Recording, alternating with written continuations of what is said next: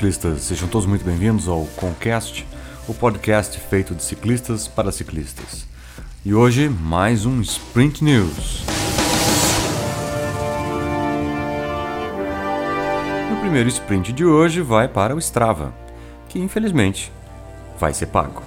Com 50 milhões de usuários em 195 países, um dos cofundadores da plataforma informou que até agora não estava sendo lucrativo. O que eles têm de planejamento para este tipo de recurso? É, os assinantes vão ter mais opções, fazendo o que era grátis ser pago. Por exemplo, os segmentos, que é uma das, da, dos recursos que o Strava alega ser muito oneroso. Inclusive, uma das palavras ditas pelo cofundador, a entrevista feita pelo canal GCN né, do YouTube, ele dizia que é, simplesmente é, tecnologia tem custo, é caro. Então, a partir desse momento, os segmentos é, que você vê ali no seu Strava, assim como a lista de classificação por segmento completa, vai também ser restrita, né? Até o top 10 daquele segmento, daquele, daquele local, será livre. Os novos recursos que o Strava vai oferecer para os assinantes. Então a prioridade é o grupo dos assinantes. Ele vai então atualizar o recurso de rotas. Ele promete fazer uma análise de desempenho ao longo do tempo em pedaladas idênticas, com melhor é, análise, digamos assim, é, de, de dados uma nova maneira de competir dentro dos segmentos. Então essas, entre outras, são as principais, uh, os principais recursos que o Strava está trabalhando. E o que, que era grátis e só agora os assinantes uh, terão? A tabela de classificação gratuita, né? que, era, que era gratuita, agora vira paga, completa por segmento. O planejamento de rotas dentro do site, que era também de grátis, de graça, e ah, com uma atualização, uma aprimoração dos mapas. O controle de treinamento é, que pode ser feito dentro da plataforma Android e no site, e as comparações e tendências das atividades mensais de cada atleta. Bom, os últimos lançamentos para todos os atletas é a detecção automática de esforços que são chamados imprecisos mais eficaz. O que, que isso significa, tirando essas palavras bonitas? Vai cair um bocado de cons que são chamados de falsos. Aquele sentido de, por exemplo, pegar um vácuo atrás de um carro, ou até mesmo o probleminha que dá muitas vezes com o sinal do GPS de alguns telefones celulares, que às vezes erra a chamada a aquisição de dados do satélite e coloca dados imprecisos. Todas as atividades agora são mostradas em tempo decorrido, o total, e também o tempo em movimento. E uma nova e aprimorada análise de potência, cadência e para aqueles que praticam o triatlo ou simplesmente a natação, eles fazem também ah, uma análise melhorada da braçada na natação. Tá? Não haverão mais eh, planos dentro do Strava, simplesmente duas categorias: a categoria gratuito ou a categoria assinante. E uma outra promessa é o aprimoramento do, daquele chamado flag. É quando você, quem não está acostumado, é quando você tem, por exemplo, um dado gravado dentro de um segmento ou dentro de um percurso em que esse dado parece ser um pouco estranho. Uma velocidade extremamente alta, uma potência muito alta, algo do tipo. O que, que promete o Strava? É, gerar algoritmos que possa é, automaticamente eliminar aquela, aquela gravação. Bom, o mais interessante de tudo: o quanto eu vou ter que pagar para ter o Strava? Bom, Segundo algumas informações ditas pelo próprio é, manager, né, um dos criadores da plataforma Strava, é, em entrevista ao canal GCN, é 5 dólares. 5 dólares será o preço da assinatura. E a pergunta é que fica: você pagaria para ter o Strava? O segundo sprint vai para o próprio sprinter, Peter Sagan, no top 20, ou top 20, como queiram dizer, dos mais bem pagos do ciclismo profissional. A Ineos Team, né, a Ineos, a famosa Ineos All da antiga Sky, né, tem cinco ciclistas no top 20 e o Chris Froome está na lista, seguindo pela lista número 2. Tá? Então, para ter uma ideia de como é que tá, digamos assim, o salário da, da gurizada, é, os mais bem pagos, os top 20, é, estão ali o tal do Peter Saga mesmo, né? Com mais ou menos. Aí tu faz a conversão, né? Para o valor do euro de hoje. Eu não vou informar o valor do euro de hoje porque ele muda toda hora. 5,5 milhões de euros por ano. Tá? tá ganhando o Peter Saga. Se tu parar para comparar com um jogador de futebol, é pouco. Né? Mas enfim. É, Chris Froome está em segunda, Team Ineos, 4,5 milhões. Geraint Thomas, também da Ineos, 3,5. Vincenzo Nibali, da Trek Segafredo, 3 milhões.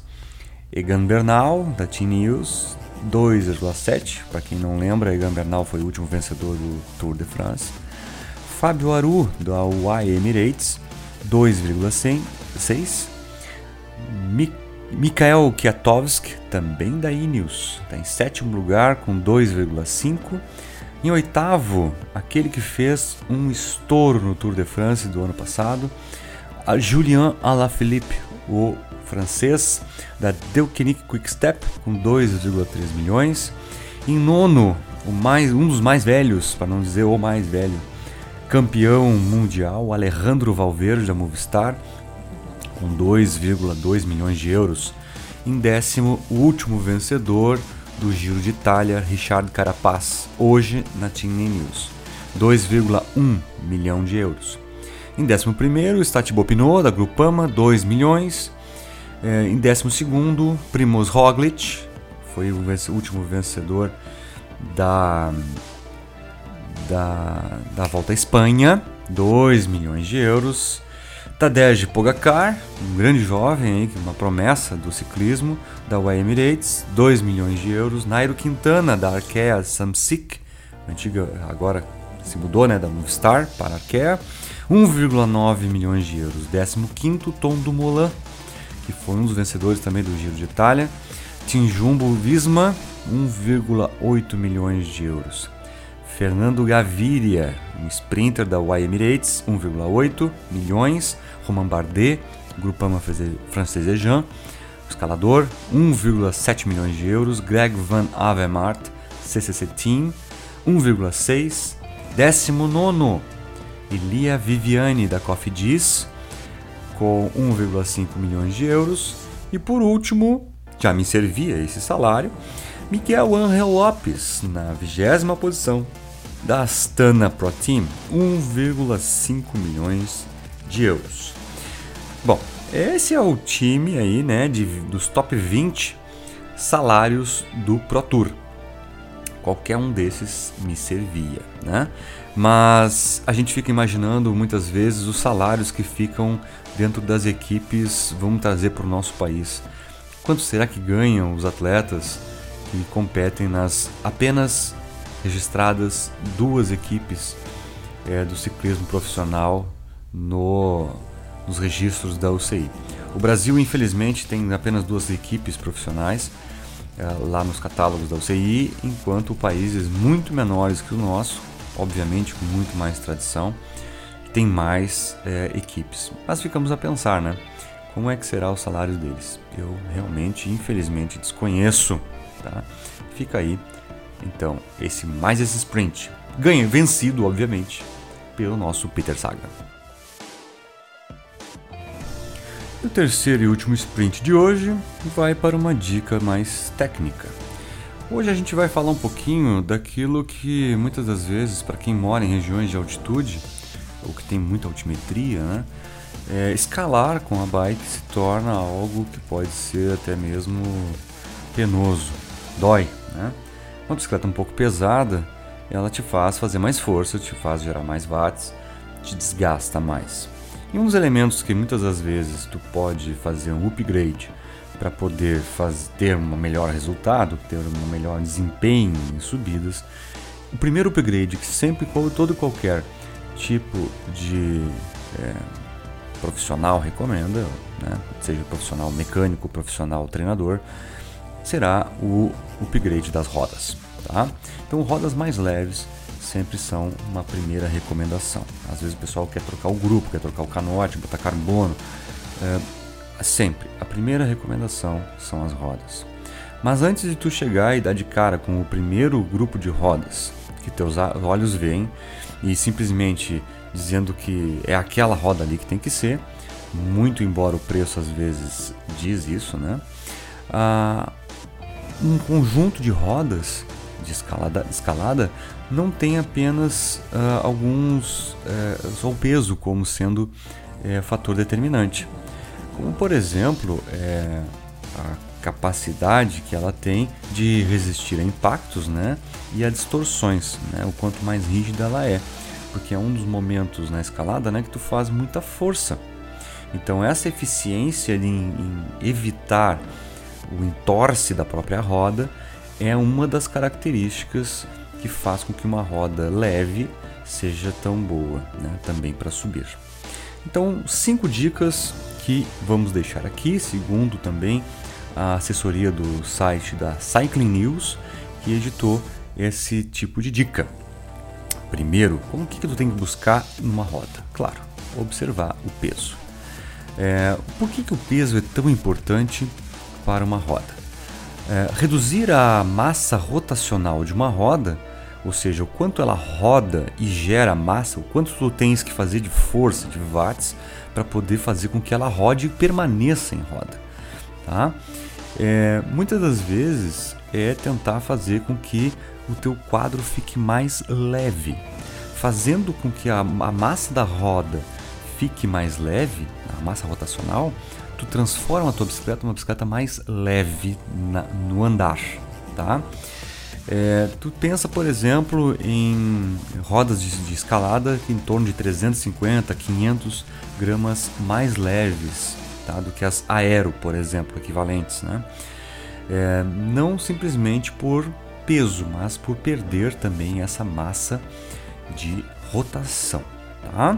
Então, peso importante por fatores da massa de rotação. Segundo, segunda dica: o tipo de freio. Bom, os freios hoje é, existe uma tendência muito grande da, que chegou, né? Os freios a discos e a tendência é não sair mais, né? É, mudou praticamente toda a estrutura do jogo, né? Vamos dizer assim, de muitas maneiras, né? Mas uma das das, dos cuidados de tu comprar, principalmente pesquisando em sites que às vezes você não vê ali que está escrito que é uma roda para disco, né? ou que é uma roda para a side pull, né? os freios de, de lado, laterais, o famoso antigo, né? a ferradura, antigo, mas ainda novo.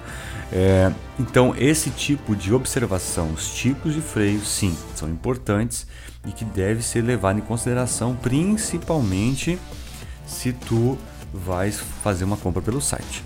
Já não são poucos os casos de pessoas que compraram roda errada devido ao freio, não é o peso, é o freio, tá? Terceira dica: profundidade do aro. Ou seja, o quanto que o aro é alto, tá? Rodas que são leves, tá? Normalmente elas são mais estreitas tá? na, no, sua, no seu perfil e tem muitas das vezes uma amplitude de roda de 22 a 32 milímetros, o que é, digamos assim, uma roda boa para ter eh, em nos chamados ventos cruzados, tá? E que mostra que tem uma grande eficiência contra a torção. A torção quando o atleta muitas vezes faz força fica em pé, né? Normalmente.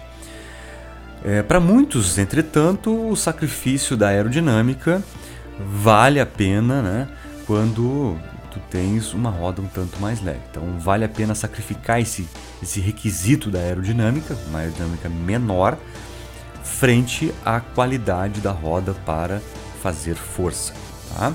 Então rolar muitas das vezes é, para uma roda de subida no plano é um pouquinho mais, é, digamos assim, complicado do que uma roda aérea.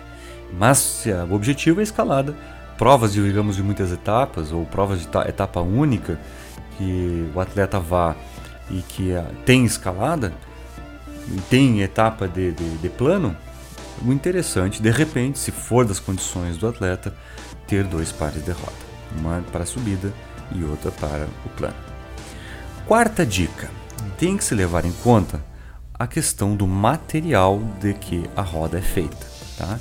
Enquanto não tem-se, digamos, segredos para o material carbono, que ele é muito mais realmente é, duro, né? ele é muito mais rígido e mais responsivo do que o alumínio, não é ele o único que vai, ele o carbono, que vai fazer com que tu vai subir melhor.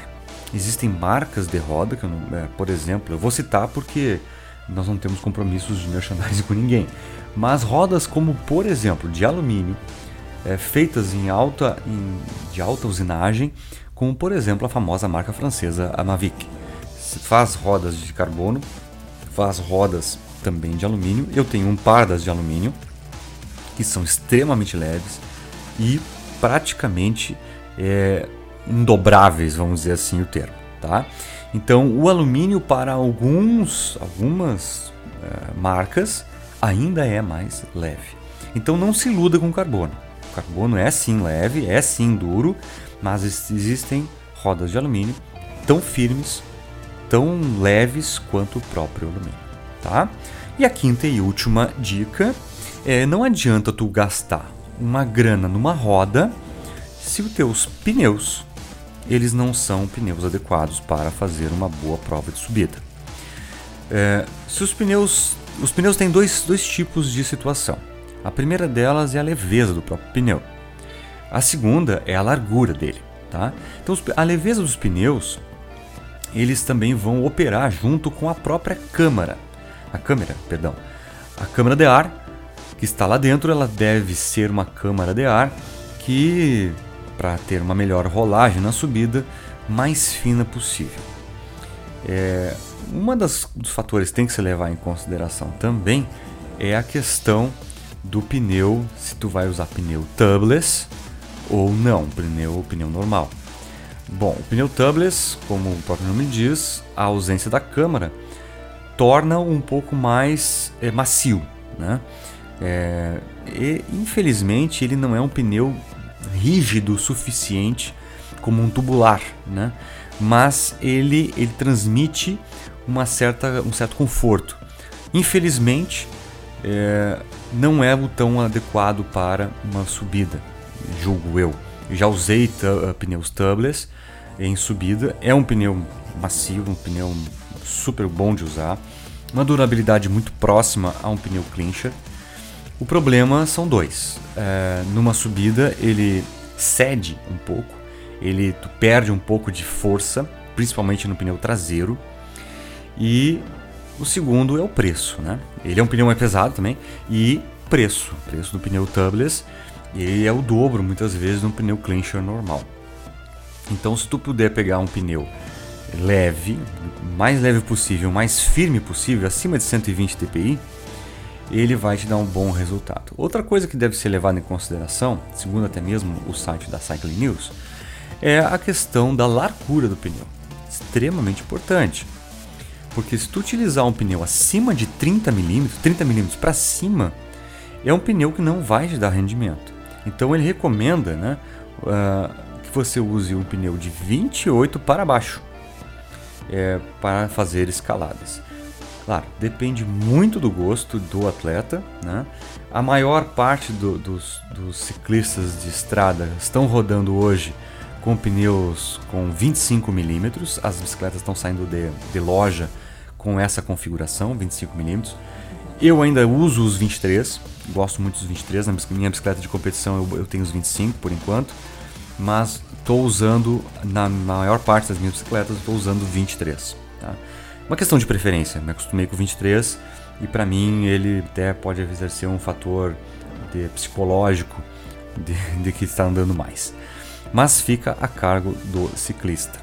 Então, questões de pneus e está, estão associadas a rolagem melhor numa subida. Tá?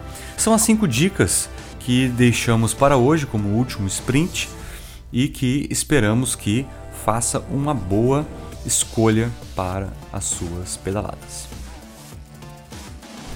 O Sprint News de hoje fica por aqui.